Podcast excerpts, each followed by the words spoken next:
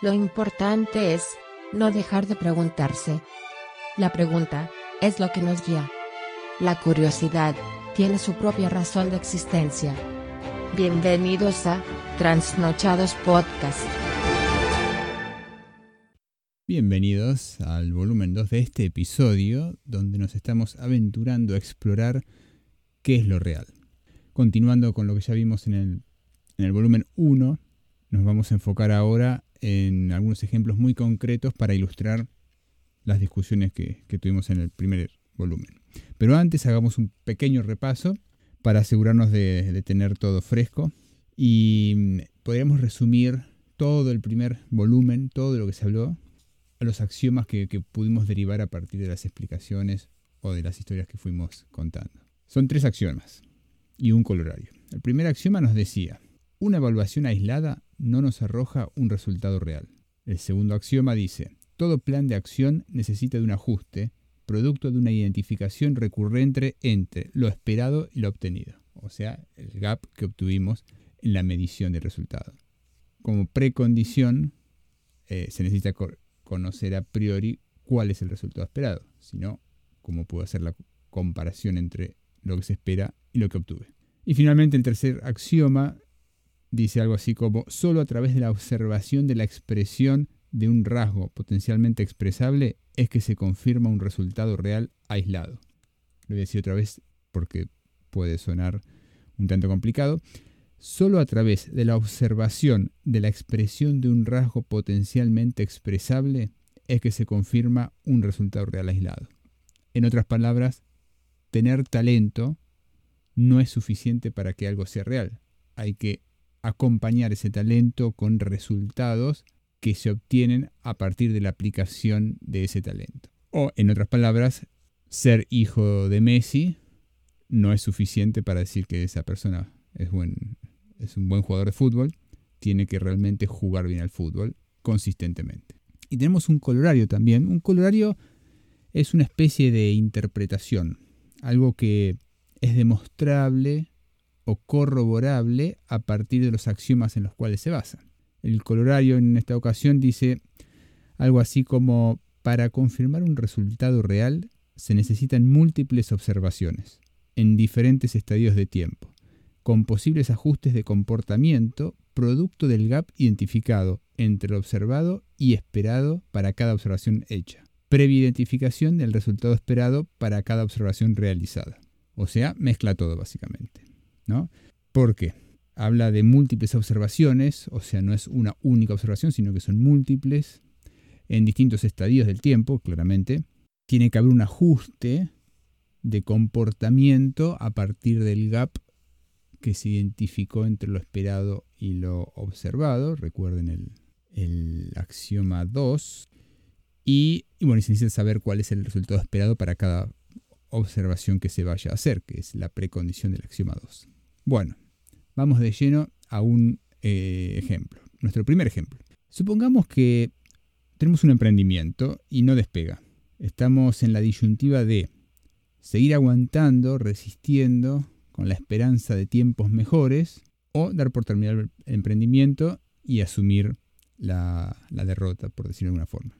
Como es una decisión importante, querríamos basarnos en argumentos reales, o al menos lo más reales posible.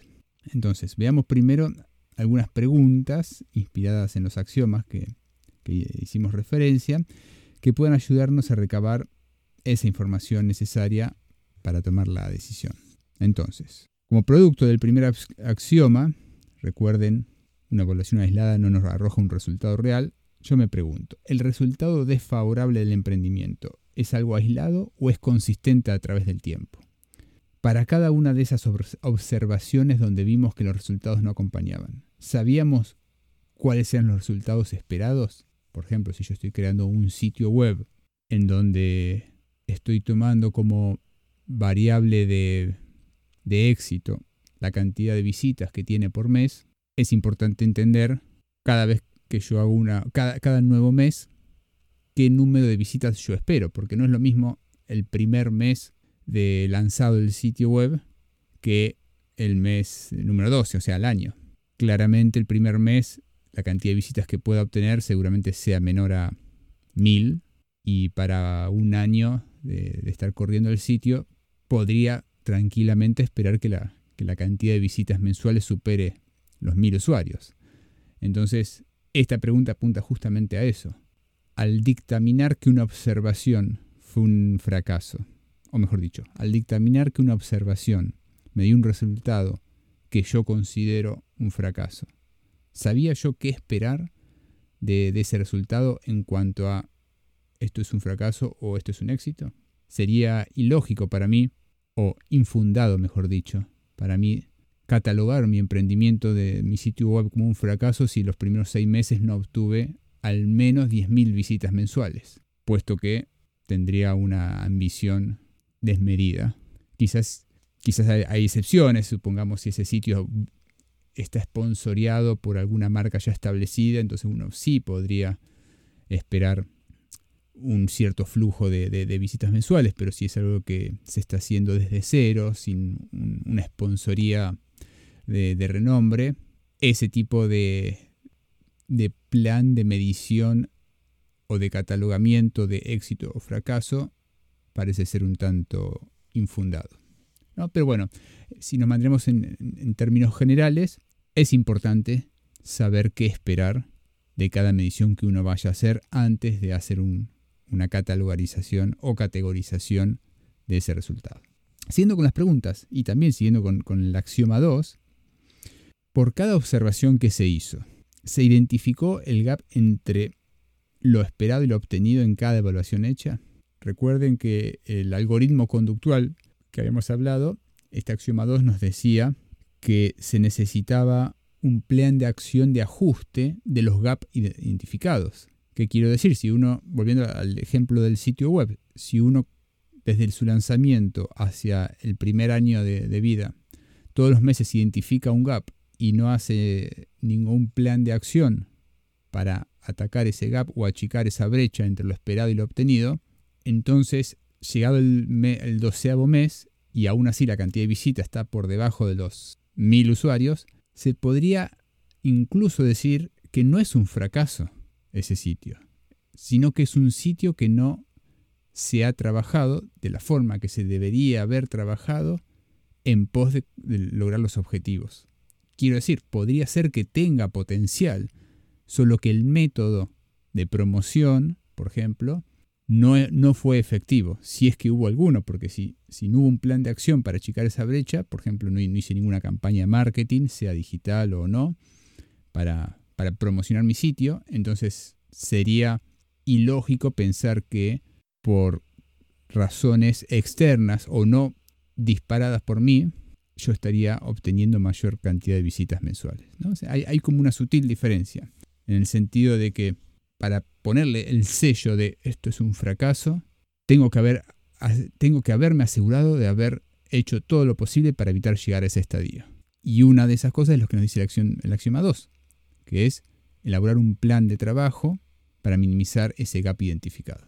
Siguiendo con, bueno, con la axioma 2, es justamente eso, ¿no? Em, recapitulando, es, se implementó entonces un plan de acción producto de ese gap identificado. O sea, si, si llego al mes doceavo, todos los meses estoy por debajo de mis expectativas en cuanto a las visitas mensuales, y por más que siga inyectando acciones en pos de cerrar ese gap, como ser las campañas promocionales, y no surten efecto repetidas veces, bien podría asumir entonces que efectivamente no hay potencial y es real que ese sitio web no es un éxito. Y bueno, finalmente, producto del axioma 3, el cual nos dice que solo a través de la observación de la expresión de un rasgo potencialmente expresable es que se confirma un resultado real, aislado, la pregunta es, las sucesivas observaciones evidencian claros resultados negativos del emprendimiento versus efectos causados por condiciones contextuales?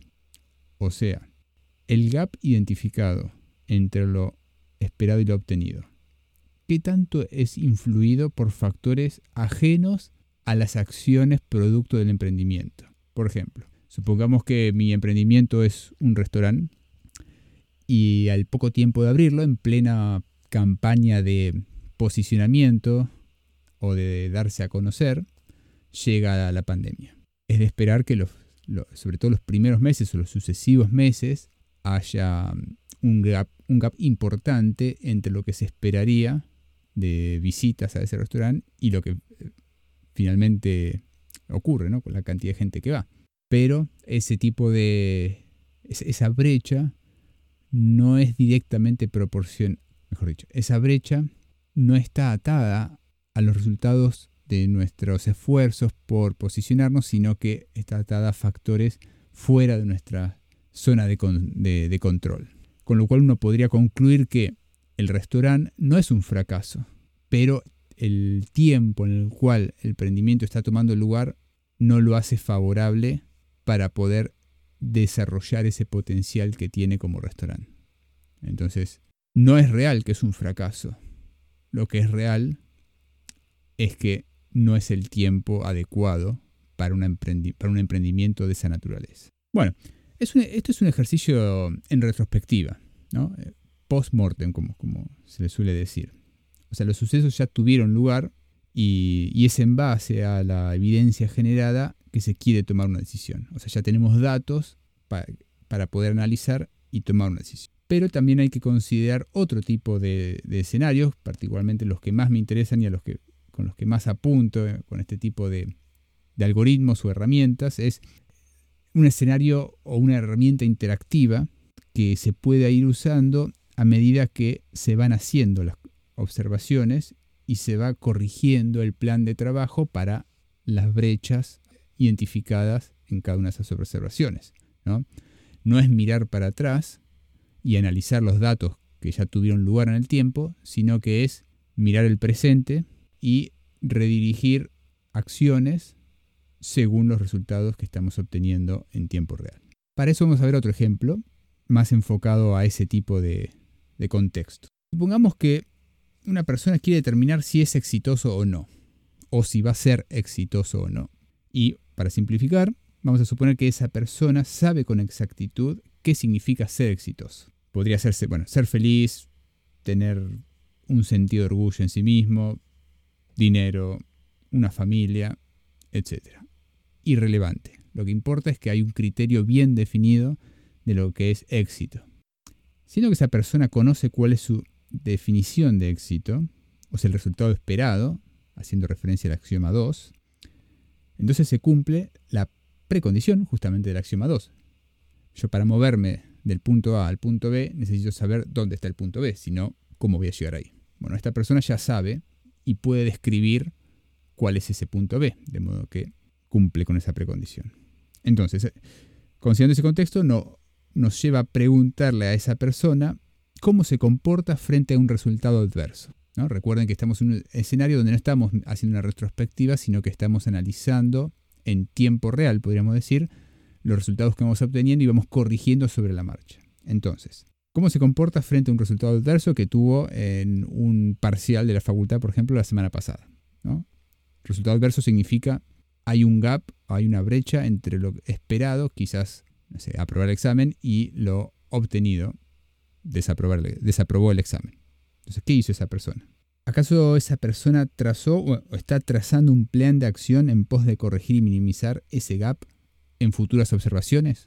O sea, esa persona sabe en qué se equivocó en el examen, cuáles fueron los temas, qué hizo mal él, por qué no estudió esos temas, por qué no tenía práctica resolviendo ejercicios relacionados a esos temas. ¿Pudo corroborar su entendimiento de esos temas con el profesor previo al examen? ¿Lo va a hacer o tiene planeado hacerlo previo al recuperatorio de ese examen? En las futuras observaciones, bueno, y supongamos que se traza el plan y se empieza a ejecutar. Esta persona lo empieza a ejecutar, ¿no? Entonces nos seguimos moviendo en su línea de vida. Y como tal, nos vamos topando con futuras, mejor dicho, con nuevas observaciones o nuevos exámenes para el caso de, de esta persona. En estos nuevos exámenes, ¿se denota un decremento del gap entre lo esperado y lo obtenido en cuanto a resultados? Entonces, siguiendo con el ejemplo del examen, ¿le fue mejor? ¿Le fue peor? En caso que le haya ido peor, o al menos igual de mal que, al principio, ese resultado negativo es producto de de la expresión de incompetencia o simplemente mala suerte sobre la cual no hay control. Mejor dicho, mala suerte no, o, simplemente factores externos de los cuales no hay control. Por ejemplo, veamos un ejemplo de cada uno. ¿Qué significa resultados negativos producto de la expresión de la incompetencia? Bueno, sería que esa persona no está calificada para aprobar ese tipo de exámenes o, o entender cabalmente el tema en cuestión. Y mala suerte sobre la cual nos encontró los factores externos sería, por ejemplo, que el día anterior al examen no pudo dormir porque tenía fiebre. O, el día del examen se sentía mal y, no tenía la, capacidad cognitiva para poder resolver ese, examen. Entonces, el resultado claramente fue negativo, pero el aprendizaje que uno puede hacer sobre eso es que, bueno, las condiciones contextuales no ayudaron, mi preparación fue buena, de modo que la próxima observación debería darnos un resultado más real a lo que es real, justamente. Entonces, si unimos esos tres segmentos o esos tres hilos de preguntas que, fuimos haciendo en esta línea de vida de la persona, podríamos decir que esta persona es exitosa si en cada ocasión que se encuentra ante un obstáculo, le busca la vuelta para sobreponerse y mejorar, en pos de alcanzar sus objetivos propuestos lo cual es exactamente lo que describe el colorario 1. Entonces lo, voy a repetir para asegurarnos que lo entendemos cabalmente. Podemos decir que esta persona es exitosa si en cada ocasión que se encuentra ante un obstáculo, o sea, una brecha entre lo esperado y lo obtenido, le busca la vuelta para sobreponerse y mejorar, o sea, trazar un plan que lo ayude a reducir esa brecha, en pos de alcanzar sus objetivos propuestos. ¿Cómo es eso? Si en cada observación con una brecha negativa uno traza un plan en pos de corregir y minimizar esa brecha, las futuras observaciones deberían tender, mejor dicho, las futuras observaciones, dejando de lado aquellas donde hay factores externos que están fuera de nuestro control, esa sucesión de observaciones deberían tender a una brecha que se va minimizando. Y por ende el resultado obtenido se va acercando al resultado esperado. Ese patrón de acercamiento a, lo esperado, o en otras palabras, ese patrón de reducción iterativa de la brecha entre lo esperado y lo negativo, es lo que nos dice que esa persona se sobrepone a los obstáculos y eventualmente consigue sus objetivos propuestos que sabía de antemano cuáles son. De modo que podemos decir que es real que esa persona es exitosa. O como suelen decir los los speakers motivacionales, esa persona tiene una mente ganadora. Y bueno, por último, ya para ir cerrando esta, esta extensión del, episodio con este volumen 2, podemos derivar un colorario más a partir de, bueno, de, los axiomas, de los tres axiomas que fuimos viendo. Este colorario, a diferencia del anterior, no es expresivo retrospectivamente, sino que es más bien generativo. Está más alineado al ejemplo 2. O sea, es descriptivo en cuanto a cuál es el próximo paso en pos de lograr una evaluación de resultado exitosa, o al menos más exitosa que la anterior, siempre y cuando las condiciones externas no sean desfavorables. Dice algo así como, todo resultado obtenido, producto de una evaluación aislada, representa una oportunidad para tomar una acción que nos acerque o aleje de un resultado real. Y es importante el destacar que que la acción puede o acercarnos o alejarnos del resultado real. Dicho de otra forma, está dentro de nuestro poder el tomar una acción que nos ayude a mejorar o a empeorar. No tomar ninguna acción es una forma de tomar una acción que nos, nos llevaría a una situación igual o peor. Por ejemplo, en el, en el parcial, si me va mal y para el recuperatorio no estudio nada, o sea, tomo la decisión de no tomar ninguna acción, lógicamente lo que había aprendido va a ir desvaneciéndose y me va a ir peor en el recuperatorio y en el segundo recuperatorio peor aún. Y así, en detrimento, me iré alejando de lo que creía era un resultado real. Todo esto dicho en otras palabras nos lleva a una conclusión que dice mm, algo así como que no importa cuál es el resultado obtenido hoy ese resultado no es algo real e inmutable si tenemos la dedicación para tomar una acción que nos acerque a un futuro resultado alineado con nuestras expectativas. Otra vez, no importa cuál sea el resultado obtenido hoy. Ese resultado no es algo real e inmutable si tenemos la dedicación para tomar una acción que nos acerque a un futuro resultado alineado con nuestras expectativas. Está en nosotros, en cada persona, el tomar una acción que nos acerca o nos aleja. Como decía Epictetus, filósofo griego, el hombre sabio es aquel que puede distinguir entre lo que está dentro de su control y lo que no está dentro de su control, para poder enfocarse en aquello que sí está dentro de su control y dejar que lo, que no está dentro de su control pase como tenga que pasar, sea por destino, por naturaleza o por obra de algún ser religioso. Y en una conclusión un poco más abstracta quizás, considerando que nada es real e inmutable, mejor dicho, considerando que ninguna observación es real e inmutable, siendo que uno puede alterar y obtener mejores resultados, podríamos concluir este episodio diciendo que en definitiva nada es real, que todo es relativo, siempre y cuando nos mantengamos en movimiento. Y siempre tenemos la chance de revertir un resultado negativo, si es que estamos dispuestos a asumir las acciones necesarias para generar dicho cambio. Hasta la próxima.